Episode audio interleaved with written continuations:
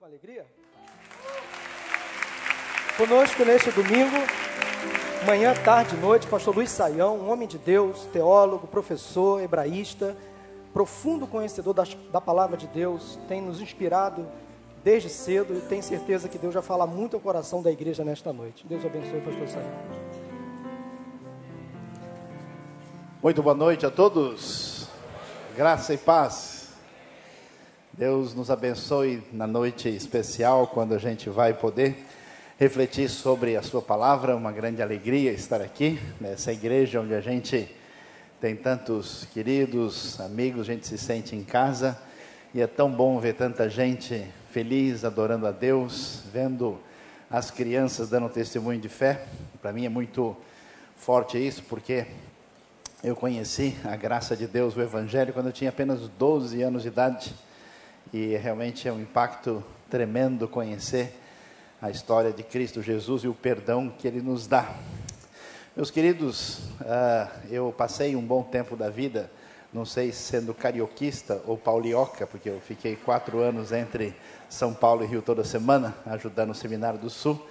E no começo desse ano nós não conseguimos dar continuidade, até em função da nossa uh, agenda muito exigente, e mas continuamos orando e pedindo que Deus abençoe o seminário. Todos aqui são devidamente aí convocados a fazerem parte dos cursos que a PIB do Recreio tem com o seminário e tem sido uma oportunidade de você crescer no conhecimento de Deus, no conhecimento para servir a Deus. Uh, Deus tem nos abençoado de maneira uh, especial através do desenvolvimento de alguns ministérios, entre eles, acho que a maioria conhece, o material do Rota 66, a Bíblia toda explicada, de Gênesis a Apocalipse, em 250 horas em áudio. Você pode vencer qualquer congestionamento aí, aprendendo muita coisa. O, Rota é o famoso seminário do tráfico complicado, do tráfico pesado, né? Então, uh, vai estar à disposição aqui no final esquerda, livraria tem vários materiais e especialmente o Rota a gente recomenda. Algumas pessoas aqui tiveram a oportunidade de conhecer com a gente algumas das terras bíblicas. Nós fazemos algumas viagens de conhecimento bíblico, a Bíblia em 3D. Você vê a coisa de perto. Israel, Jordânia, Grécia, Turquia, também os caminhos da reforma. A Raquel vai ficar de pé aqui, dar um sinal com a mão, a minha filha. Está vendo como Deus é milagroso, né? Olha o que acontece aí, o poder de Deus é enorme, né? Ah, porque o pessoal olha e fala assim, mas é sua filha? É mesmo, a gente não entende por que o mesmo, né? É, várias interpretações sobre isso. Ela vai estar aqui para ajudar, ah, dando as orientações. A gente tem uma viagem em novembro, tem outra em janeiro. Uh, e outras no ano que vem. Então vocês são bem-vindos se o seu objetivo é de fato fazer uma viagem de qualidade e de conteúdo para a sua vida. Mas, meus queridos, hoje a gente quer pensar a respeito do nosso tema, uh, que é esperança. E nós vamos pedir para você já considerar aquilo que vem ser a grande discussão, uh, que é o sentido da vida. Existe esperança? Eis a questão que deve ser colocada para nós. Esse assunto é muito sério, muito significativo, porque, por exemplo, a gente ouve aqui no mundo acontece 500 mil homicídios, meio milhão de pessoas são assassinadas todos os, todo ano no mundo, e sendo o Brasil um dos lugares onde o problema é mais intenso. As estatísticas falam em 10 a 11% dos homicídios acontecendo na realidade brasileira. Ah, isso é uma realidade triste que todos nós sofremos, sentimos, mas o que pouca gente sabe é que o número de suicídios é o dobro de homicídio. Nós temos um milhão de pessoas que tiram sua própria vida. Alguns países do mundo, nós temos mais suicídio do que homicídio no Brasil, como é o caso, por exemplo, da Rússia. E o que nos surpreende é que tantos países do mundo onde existe estabilidade financeira, onde existe ah, as condições muito adequadas de índice de desenvolvimento humano, onde as pessoas, vamos dizer, não têm ah, do que reclamar, tem um alto índice de suicídio. Dizem que o nosso mundo cruel é dividido entre dois tipos de pessoa: gente que não tem do que reclamar e gente que não tem a quem reclamar. A coisa é bem complicada. Uh, e a pergunta que se levanta é por que pessoas com bastante formação e educação, pessoas que têm as suas necessidades básicas e muito além delas, muito bem atendidas, por que, que essas pessoas não encontram razão para viver? Famosa pergunta levantada pelo Dr. Viktor Frankl, famoso psicólogo da terceira escola de Viena, falando sobre a presença ignorada de Deus. Ele viu gente no campo de concentração, ah, no desespero, ali comendo sabão, pesando 40 quilos, firmes e esperançosos e conseguindo sobreviver. E viu gente que tinha do bom e do melhor, reclamando da vida e procurando dar um jeito de tirar a própria vida. Essa questão do significado da vida, para você olhar comigo, e hoje você vai prestar atenção e vai ver como a Bíblia, como a palavra de Deus é um livro impressionante no sentido de você ler com atenção e entender, e parece que ele foi escrito ontem à noite para você ler hoje. É tão impressionante. Quando a gente ouve sobre o Eclesiastes, a gente vê toda a tradição bíblica quando o texto diz: Eu, o pregador, o Coelet, uh, fui rei em Jerusalém e sobrepujei a todos antes de mim. A tradição unanimemente uh, reporta Eclesiastes a figura do famoso rei Salomão, rei filho de Davi, que é considerado o rei mais sábio da história. A Bíblia vai nos dizer da sabedoria de Salomão, impressionante. Salomão recebe visita estrangeira, como foi o caso da rainha de Sabá, para mostrar a sua sabedoria impressionante. E olhando para Eclesiastes, é interessante ver o que é que a gente descobre lá. E aqui você preste atenção, observe bem que a gente, para entender o texto bíblico, precisa ler direito e entender direito. Se você não souber por que, que o texto foi escrito, para quem que ele foi escrito e qual era o seu objetivo, você vai entender a coisa completamente fora do lugar. Esse negócio não dá certo. É igual aquele rapaz que estava querendo arrumar namorada e estava pedindo que Deus mostrasse assim, até que ele resolveu usar uma hermenêutica bíblica própria e foi lá escrever um versículo para ela. E ele foi lá e tentou citar ah, o texto de 1 João uh, 4, 18, dizendo que no amor não existe medo. E quem está no amor lança fora todo medo, tentando convencer a moça de que a coisa ui, fosse caminhar muito bem. Mas na hora de mandar o bilhete, ele cometeu um equívoco uh, e a caneta falhou. E na hora de escrever 1 João, falhou e ficou só João. João 4,18, a história de Jesus e a mulher samaritana. E o versículo que ele mandou para ela foi: Na verdade, você falou o que é certo, você teve cinco maridos e o homem com quem você vive agora não é seu marido. Então você vê que usar o texto bíblico assim, sem atenção, pode não dar muito certo pode dar problema, pode complicar. Aquele sujeito que queria resolver a sua vida abriu a Bíblia, fez uma oração forte, chupou o dente, abriu e saiu lá e foi Judas e enforcou-se. Aí ele assustou, falou: Não é possível, deixa eu tentar de novo. Aí orou de novo, abriu e falou: Vai tu e faz o mesmo, meu servo. Aí ele falou: Mas não é possível, não entendo. Aí ele tentou mais uma vez, abriu e falou: Porque demoras para fazer o que eu te ordeno? Vai e faz o depressa. Aí ele falou: Não, esse jeito não dá certo. Por isso é que a gente vai entender e prestar atenção. Eclesiastes é um livro que, se você pegar versículo isolado, você vai entender tudo menos o que o texto está querendo ensinar para a gente. O que é que a gente descobre? Que Eclesiastes é um livro escrito sob a percepção de quem vê a vida apenas debaixo do sol. É uma espécie de conversa que o pregador apresenta e ele vai dizendo o seguinte: ó, eu tentei entender o sentido da vida. Eu quis saber o que realmente pode nos explicar sobre a razão da existência. E aí eu comecei a analisar tudo debaixo do sol. Ou seja, eu não estou considerando diretamente a intervenção divina, eu não estou considerando elementos que vão além da nossa percepção. O que é que está na frente da gente, que a gente pode avaliar para tentar entender o sentido da vida? E aí ele fala, então, usa essa expressão.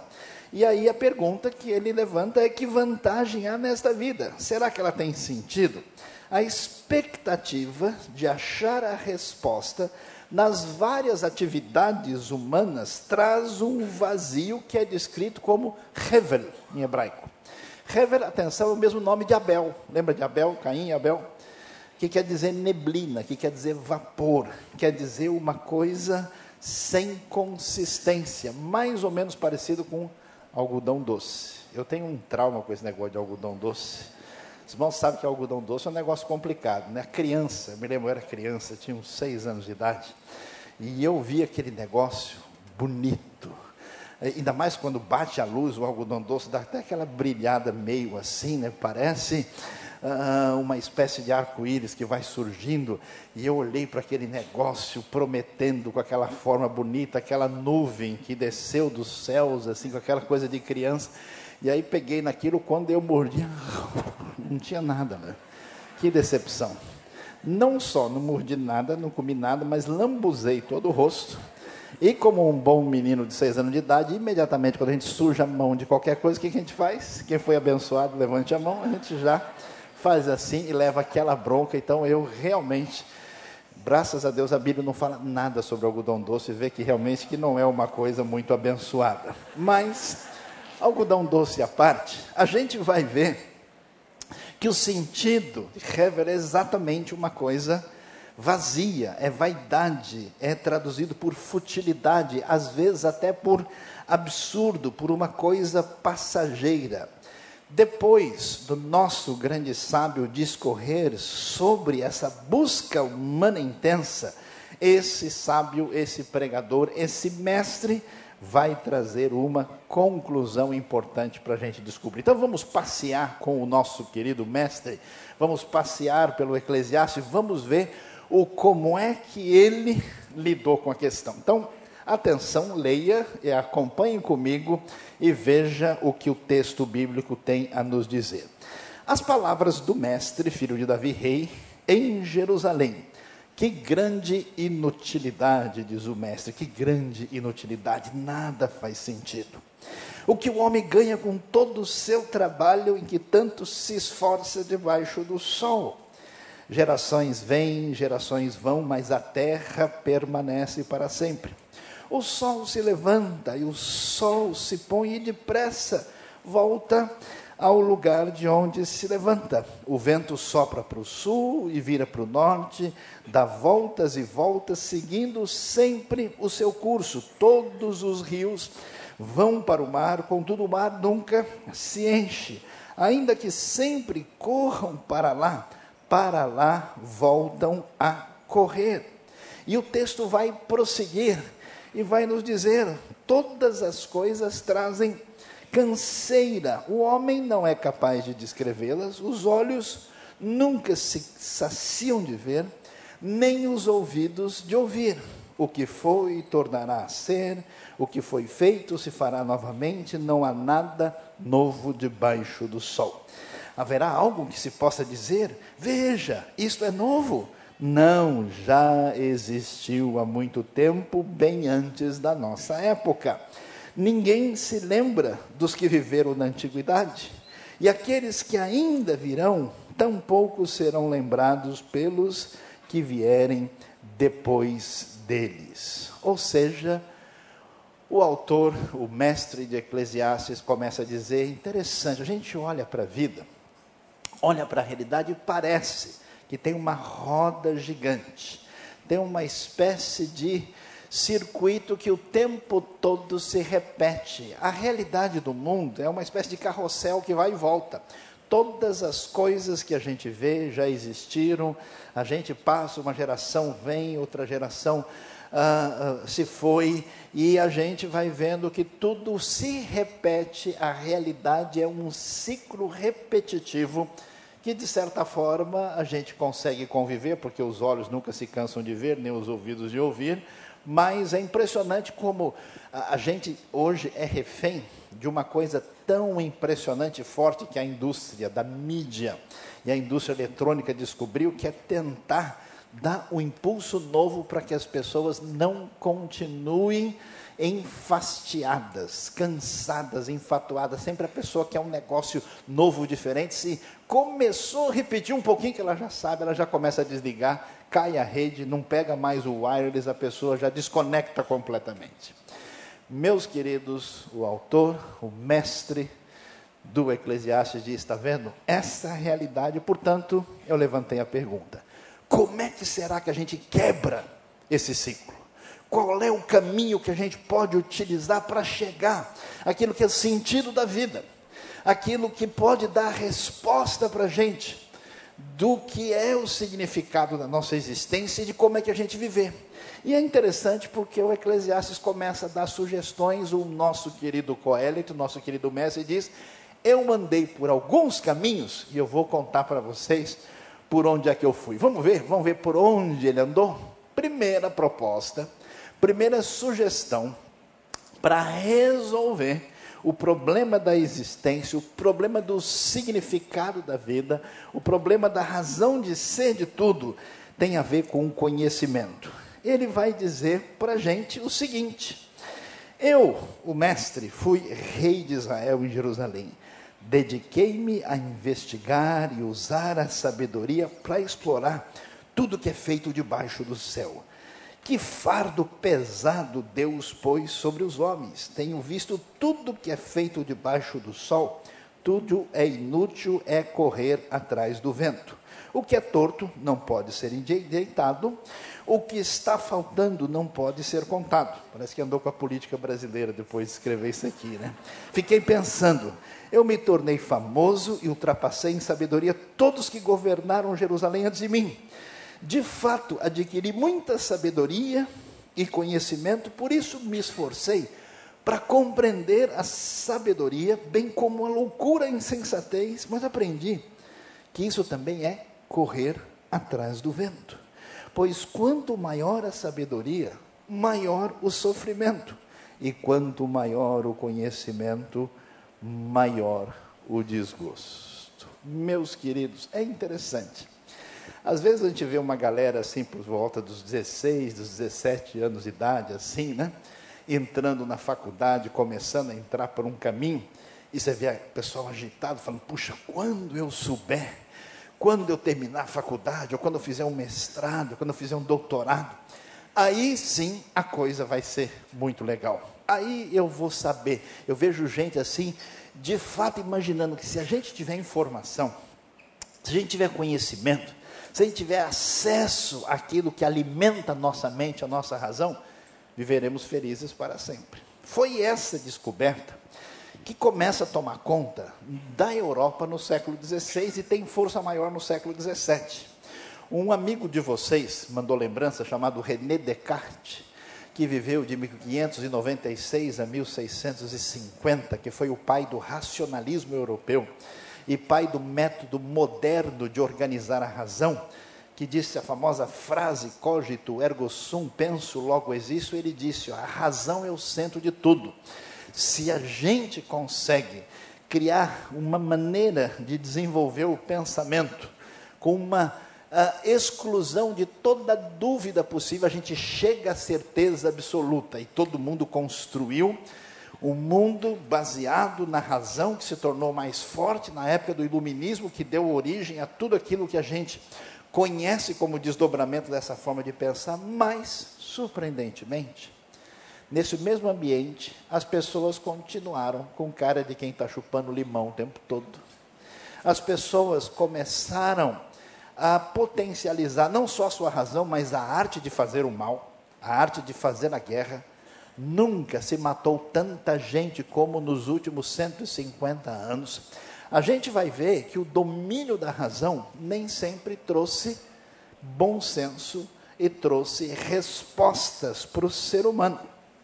Talvez uma das figuras mais interessantes que discutiu isso foi um homem chamado Nietzsche, um homem revoltado contra a fé. Ele disse uma vez: se minha, minhas loucuras tivessem explicações, não seriam loucura. E tudo indica que Nietzsche, de fato, viveu grande parte da sua vida mais fora do bom senso do que qualquer outra coisa. Conhecimento é bom, conhecimento é importante, conhecimento faz parte da vida, a sabedoria tem o seu sentido, mas quando a gente pensa que ela pode ser a referência que preenche a vida, que preenche o coração, que dá sentido, dá significado, a gente vai descobrir que não é verdade isso. Alguns anos atrás, a Associação dos Estudiosos da Alma Humana, psicólogos, psiquiatras, terapeutas dos Estados Unidos, revelou que num determinado ano o número de suicídios de pessoas nessa área era quatro vezes maior do que as pessoas que não lidavam com isso. Qual é o grande problema? Aí o nosso mestre começou a dizer o que aconteceu. Então passei a refletir na sabedoria, na loucura e na insensatez. O que pode fazer o sucessor do rei, a não ser repetir o que já foi feito? Percebi que a sabedoria é melhor que a insensatez. Ainda bem, ele está aqui, né? Raciocinando debaixo do sol para tentar ver o que, que faz. Assim como a luz é melhor que as trevas. O homem sábio tem olhos que enxergam, mas o tolo anda nas trevas. Todavia percebi que ambos têm o mesmo destino. Aí fiquei pensando: que acontece ao tolo também me acontecerá. Que proveito eu tive em ser sábio? Depois da segunda pós-graduação, você olha, puxa vida, será que valeu a pena mesmo? Né? A pessoa começa, né? Diz que estudar muito deixa doido. Amém, irmãos? Por que vocês estão me olhando? Não entendi o que vocês querem dizer com isso, né? E ele então vai, o que, que eu proveito eu tive em ser sábio? O que acontece ao tolo também me acontecerá. Então disse a mim mesmo, isso não faz o menor sentido, nem o sábio nem o tolo serão lembrados para sempre. Nos dias futuros, ambos serão esquecidos. Como o pode o sábio morrer como morre o tolo? Meus queridos, é realmente verdade. O conhecimento mais profundo, a investigação mais detalhada sobre a experiência humana, por mais que seja interessante, valiosa, em muitos sentidos melhore a nossa vida, e nos dê muitas respostas, vai levantar dúvidas ainda maiores. É como correr atrás do vento. Por isso que a sociedade evoluída, a sociedade com muita informação e a sociedade supostamente desenvolvida não resolveu a lacuna mais profunda do seu coração, porque conhecimento não dá o sentido da vida. É interessante que o nosso querido mestre fala: bom, então vamos tentar outra coisa. Vamos ver se a gente consegue resolver de uma outra maneira. Olha lá. Então ele vai agora no capítulo 2 falar de uma segunda alternativa, já que estudar muito não resolve. Que esse negócio de calcular o cosseno de raiz de 3 sobre 2, e estudar a história da filosofia, e ficar aí tentando saber se Gonçalves Dias escrevia de noite ou de dia, como é que é, e o que, que tem a ver uma coisa com a outra? Ele então foi para um outro caminho. E o que, que ele disse? Eu disse a mim mesmo: venha, experimente alegria, descubra as coisas boas da vida. Mas isso também se revelou inútil. Concluí que o rir é loucura, aquela sensação que você tem de depois de ver uma comédia rir tanto, e quando acabou o rio demais, dá um vazio assim que só a pipoca para resolver. Amém, irmãos? Quem sentiu um calor no estômago aí, levanta a mão, né? Descobri que o rir é loucura e a alegria de nada vale. Decidi entregar-me ao vinho e à extravagância, mantendo, porém, a mente orientada pela sabedoria. Já viu isso em algum lugar? Eu queria saber o que vale a pena debaixo do céu nos poucos dias da vida humana. E aí ele prossegue e diz: Não me neguei nada do que os meus olhos desejaram, não me recusei a dar prazer algum ao meu coração. Eu acho impressionante, porque o mestre escreve para a gente, Parece que ele está descrevendo a trajetória de um jovem que entrou na faculdade e diz: Eu vou ser doutor, eu vou estudar, eu vou arrebentar a boca do balão, eu vou saber disso, eu vou ser melhor que meu pai, que não sei quem, que. Segundo ano da faculdade, ele já está começando a frequentar o barzinho.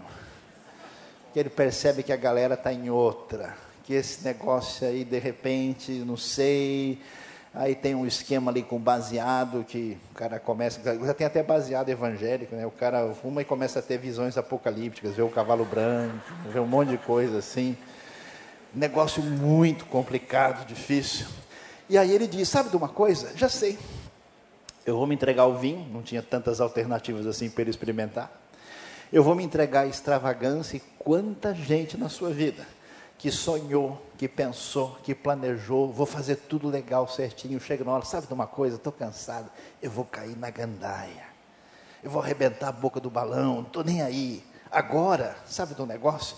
Eu vou curtir a vida, afinal de contas, a gente só tem pouco tempo que a gente pode curtir e eu vou chegar junto. Quanta gente se entrega a isso e o nosso querido mestre vai mostrar para a gente que a convicção está clara de que isso não traz retorno nenhum. Quanta gente que liberou geral, caiu numa postura de promiscuidade, de uso indevido da sexualidade, hoje é mais prisioneiro disso do que qualquer outra coisa. Quanta gente resolveu experimentar um negócio diferente e hoje luta contra a força do álcool contra a força das drogas. Meus queridos, é alarmante o que a gente vê. Nos ditos países desenvolvidos, onde o conhecimento não preencheu, e onde esse prazer também não preenche, de cada duas pessoas, uma já usou algum tipo de droga na vida. Mundo sofrido, mundo desesperado, mundo sem esperança, buscando uma saída para a vida como tantas vezes acontece também no nosso cenário do dia a dia. Mas de repente, a pessoa diz: ó, estudar demais não vai dar, talvez, nem salário direito. Cair na gandaia, a gente depois percebe que o negócio começa a ficar complicado. Quem sabe tem uma outra saída. Quem sabe tem um outro caminho que resolve e a gente vai ter futuro. Vamos lá? Já sei, trabalho. Ah, sim. Agora, né, aí já é o sujeito terminando a faculdade, falando, já sei, eu vou abrir isso. Eu vou iniciar esse presente. Eu conheço um cara novo ainda. Iniciou lá um startup. Oh, o cara já ganhou 5 milhões. Nossa, eu conheço um pessoal aí que abriu um negócio X, encontrou uma oportunidade. E a galera começa a sonhar, diz: no dia que eu tiver o cacau, a bufunfa, a grana, Viveremos felizes para sempre, forever and ever, amém. A coisa vai ser boa. Esse negócio de estudar demais é meia dúzia de maluco que faz isso. Esse negócio de encher a cara, o pessoal é maluco, é bobagem, o negócio é ter grana. E é interessante, olha só o que, que ele diz sobre essa atitude que o mundo de hoje tem chamado de workaholics, que é aquele pessoal que trabalha compulsivamente e já não faz uma coisa para servir, mas é dominado por uma compulsão que não é saudável. Ele diz: Não me neguei nada do que os meus olhos desejaram, não me recusei a dar prazer algum ao meu coração. Ele continua fechando a questão do prazer. Na verdade, eu me alegrei em todo o meu trabalho, essa foi a recompensa de todo o meu esforço. Ou seja, ele dedica atenção para agora no trabalho a fonte de sustentação do seu ser, do seu coração. Contudo, quando avaliei tudo o que as minhas mãos haviam feito e o trabalho que eu tanto me esforçara para realizar, percebi que tudo foi inútil.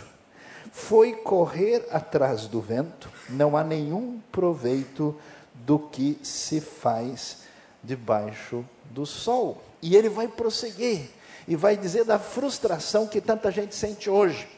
Tanta gente que dedicou a sua vida a uma empresa, depois é descartado como se não fosse nada. Tanta gente que tentou construir um patrimônio e de repente percebe que uma doença coloca tudo fora ah, de qualquer possibilidade de usufruir aquilo que construiu. Tantas pessoas que se dedicaram loucamente a uma vida intensa de um trabalho que não faz sentido, e aí ele vai falar sobre o assunto e vai dizer: olha, quem ama o dinheiro jamais terá o suficiente. Quem ama as riquezas jamais ficará satisfeito com seus rendimentos. Isso também não faz sentido. Eu nunca encontrei uma pessoa rica. Nunca. Todo mundo que eu conheci nessa vida diz o seguinte: ó, rico mesmo é o fulano. Aquele tem dinheiro. Pessoa que tem uma casa boa, um carro bonito, mora bem, tem um salário razoável. Não. Eu, eu sou eu sou classe média. Todo mundo é classe média. É impressionante. Eu sou classe média, estou bem, assim, mas quem tem mesmo é fulano. Aí você vai lá, chega.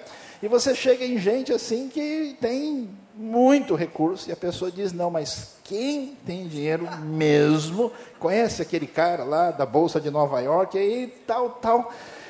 É impressionante. Parece que nunca existe satisfação, é uma coisa maluca. Quando aumentam os bens, também aumentam os que os consomem.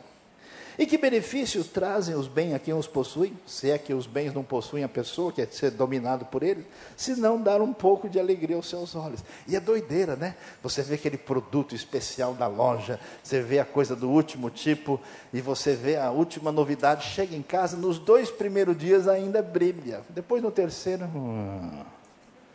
É igual aquele pastel de feira vazio de queijo, que o queijo derrete e é vento puro, aquele pastel abençoado, né? um giro com óleo, cheio do vento quente do Senhor, uma coisa impressionante.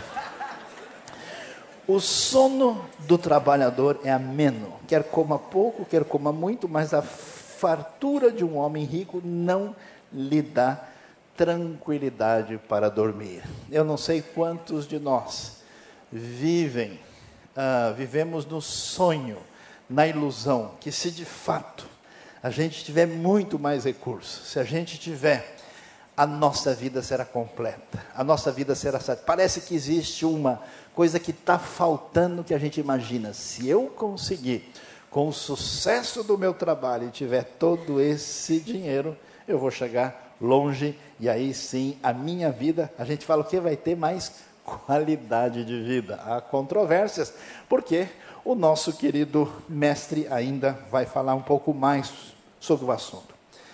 Ele passou pela proposta do estudo e da sabedoria. Passou pela proposta de se entregar ao prazer, de não negar nada que os seus olhos viram. E agora se entregou ao trabalho. Qual foi a conclusão? Por isso, desprezei a vida. Eu acho impressionante. Eu ainda era adolescente e eu me surpreendi muito. Eu conheci um homem que dedicou a sua vida a proclamar o evangelho no meio de uma tribo indígena. Eu me impressionava muito por causa do seu olhar sereno e do seu sorriso transparente e um sinal de felicidade e tranquilidade. E conheci um parente dele, muito próximo, muito rico, bem de vida. E eu fiquei impressionado, porque eu ainda tinha 16 para 17 anos de idade, ao ver o olhar vazio e insatisfeito daquele homem. Eu imaginava, puxa, esse sujeito aqui deve ser uma pessoa que deve estar chamando o urubu de meu louro, sem falar em futebol aqui, só para todo mundo entender. Feliz da vida. Mas a gente vai descobrir que a atitude é semelhante a essa. Eu desprezei a vida, pois o trabalho que se faz debaixo do sol pareceu-me muito pesado, tudo era inútil, era correr atrás do vento. Desprezei todas as coisas pelas quais eu tanto me esforçara debaixo do sol, pois terei que deixá-las para aquele que me suceder. E quem pode dizer se ele será sábio ou tolo. Todavia terá domínio sobre tudo o que realizei com o meu trabalho e com a minha sabedoria debaixo do sol. Isso também não faz sentido. cheguei ao ponto de me desesperar por todo o trabalho no qual tanto me esforcei debaixo do sol. Pois um homem pode realizar o seu trabalho com sabedoria, conhecimento, habilidade, mas terá que deixar tudo o que possui como herança para alguém que não se esforçou por aquilo. Isso também é um absurdo e uma grande injustiça. Que proveito tem um homem de todo esforço, de toda ansiedade, com que trabalha debaixo do sol? Durante toda a sua vida, seu trabalho é pura dor e tristeza.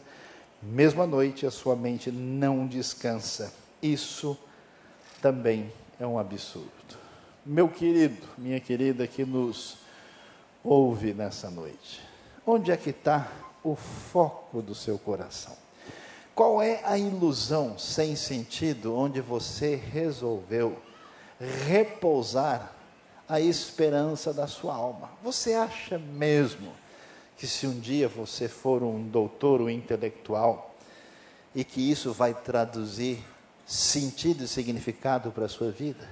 Você acha que se você chegar à sensação do prazer mais intenso, não sei quantos tons de cinza o pessoal ainda pode inventar, você vai ter a sua vida mais completa e melhor e mais feliz? Você acha mesmo que entregar-se loucamente, existencialmente ao trabalho e atividade, você nunca parou para pensar que você tenha juntado? Para onde vai isso depois? Não demora muito tempo, a gente deixa essa vida e é uma loucura. Como gente passa a vida toda sem usufruir absolutamente nada e depois morre e às vezes deixa uma família em guerra, em briga e nunca nem conseguiu usufruir metade do que juntou. Não é um absurdo? Isso faz sentido? O mestre diz: olha, esse caminho não leva a nada. E aí o que, que ele faz? Ele fica desesperado. Interessante, leia a Bíblia, o Ministério Espiritual da Saúde adverte, isso pode fazer bem para a sua vida. Ele não sabe o que fazer e ele vai arrumar uma solução brasileira por enquanto.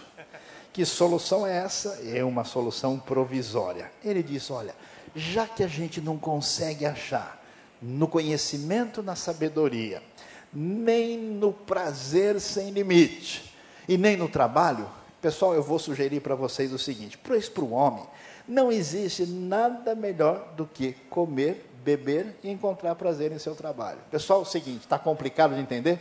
Vamos para a churrascaria. Vamos resolver isso aí. Eu vi que isso também vem da mão de Deus. E quem aproveitou melhor as comidas e os prazeres do que eu? Ao homem que o agrada, Deus dá sabedoria, conhecimento e felicidade. Quanto ao pecador, Deus o encarrega de ajuntar e armazenar riquezas para entregá-las a quem o agrada. Isso também é inútil. É correr atrás do vento. Então ele diz assim: é tão complicado que a gente percebe que quem segue os princípios de Deus acaba tendo uma vida um pouco melhor, e quem não acaba tendo problema. E o que a gente pode aqui é usufruir o melhor que a gente pode encontrar. Quem sentiu um calor aqui, levanta a mão. Pastora Palavra falou profundamente comigo nessa noite. Eu senti uma coisa, a confirmação foi completa. Meus queridos, que coisa impressionante. O nosso mestre diz: o que a gente pode fazer é comer, beber e usufruir das coisas mais básicas, porque a compreensão sobre o assunto não tem sentido. E ele vai, ele prossegue, ele chega, finalmente, para nos dar a resposta de Deus para a nossa vida. Por isso que o livro de Eclesiastes só faz sentido se você ler até o final e entender que as confabulações do mestre estão sendo encaminhadas por um desfecho. Se você ler um texto no meio do caminho e achar que aquilo é uma declaração absoluta, você não vai entender o que isso significa. E então, quando ele termina, no capítulo 12, ele vai dizer o seguinte: lembre-se do seu Criador nos dias da sua juventude, antes que venham os dias difíceis, porque conhecimento não vai durar para sempre, porque os prazeres não vão conseguir sustentar você, porque o seu trabalho e a satisfação que o dinheiro dá também vai perecer.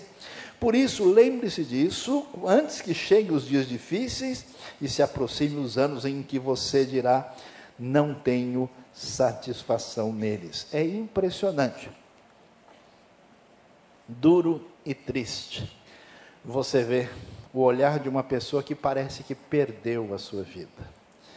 Uma coisa difícil que a gente sente hoje nos ambientes secularizados desse mundo é uma espécie de sensação de vazio terrível e um olhar perdido de quem não conseguiu fazer nada para perceber e receber o sentido da própria vida. E ele vai fechar e diz: agora que já se ouviu tudo, aqui está a conclusão.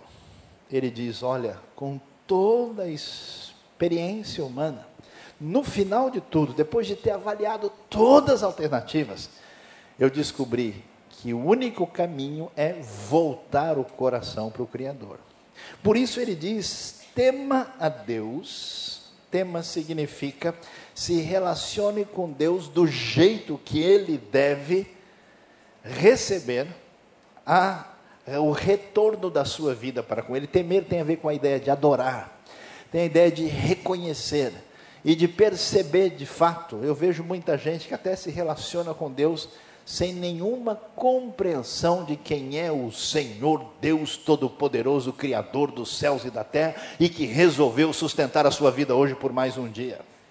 Tema a Deus, tema a Deus e obedeça aos seus mandamentos. Ou seja, deixe de ser metido, deixe de ser arrogante, deixe de achar que você sabe alguma coisa, que você sabe demais e que o seu caminho pode orientar a sua vida como você quer. Deixe de ser fútil e de seguir o primeiro impulso dos seus prazeres, porque isso não levará você a lugar nenhum. Deixe de achar que a construção do seu trabalho pode preencher o seu coração, porque não é assim. Busque saber quais são as orientações de Deus para a sua vida. Qual é a diretriz de Deus? Quais são os seus mandamentos? Qual é a sua direção? E é interessante, quem conhece o versículo sabe que a gente já ouviu falar, porque isso é o dever de todo homem. Mas o texto original hebraico não diz isso. É uma palavra difícil demais a gente traduzir, porque é a palavrinha kol, que significa tudo. Literalmente o texto diz, porque isso é o tudo que o homem deve considerar. Isso é o todo do homem tradução que a gente usa aqui, NVI, porque isso é o essencial para o homem. Pois Deus trará julgamento tudo que foi feito, inclusive tudo o que está escondido, seja bom ou seja mal. Portanto, não dá para viver a vida só debaixo do sol, nem do sol bonito que ilumina as praias cariocas esse sol brasileiro tropical. Não dá para viver a vida sem pensar na vida eterna. Por isso, você, nesta noite, deve pensar seriamente na sua relação com quem é responsável pela sua existência nesse mundo. A Bíblia diz que essa orientação divina nos apresenta um Deus que mostrou o seu amor por nós, conhece as nossas crises existenciais, conhece as nossas frustrações, os nossos problemas morais e de consciência, e Deus enviou o seu Filho ao mundo, para que todo aquele que abriu o seu coração, aquele que nele crê, que deposita a sua fé, sua esperança nele, que essa pessoa receba de Deus a vida eterna, essa pessoa descubra o verdadeiro significado da vida. Interessante, Dr. Victor Frankl, que nós mencionamos, analisando a vida de milhares de pessoas, chegou à seguinte conclusão: que ninguém consegue viver a vida direito se não fizer três coisas. Se não entrar em paz com Deus, sua referência maior, se não encontrar sentido para a vida e se não viver a vida com sentido de missão. Deus deixou a coisa bem simples para a gente. Diz que o segredo da vida é fazer duas coisas: amar a Deus sobre todas as coisas e o próximo como a nós mesmos. Por isso eu quero convidar você nessa noite a abrir o seu coração. Você que está esperando que o dinheiro responda à maior ansiedade da sua vida.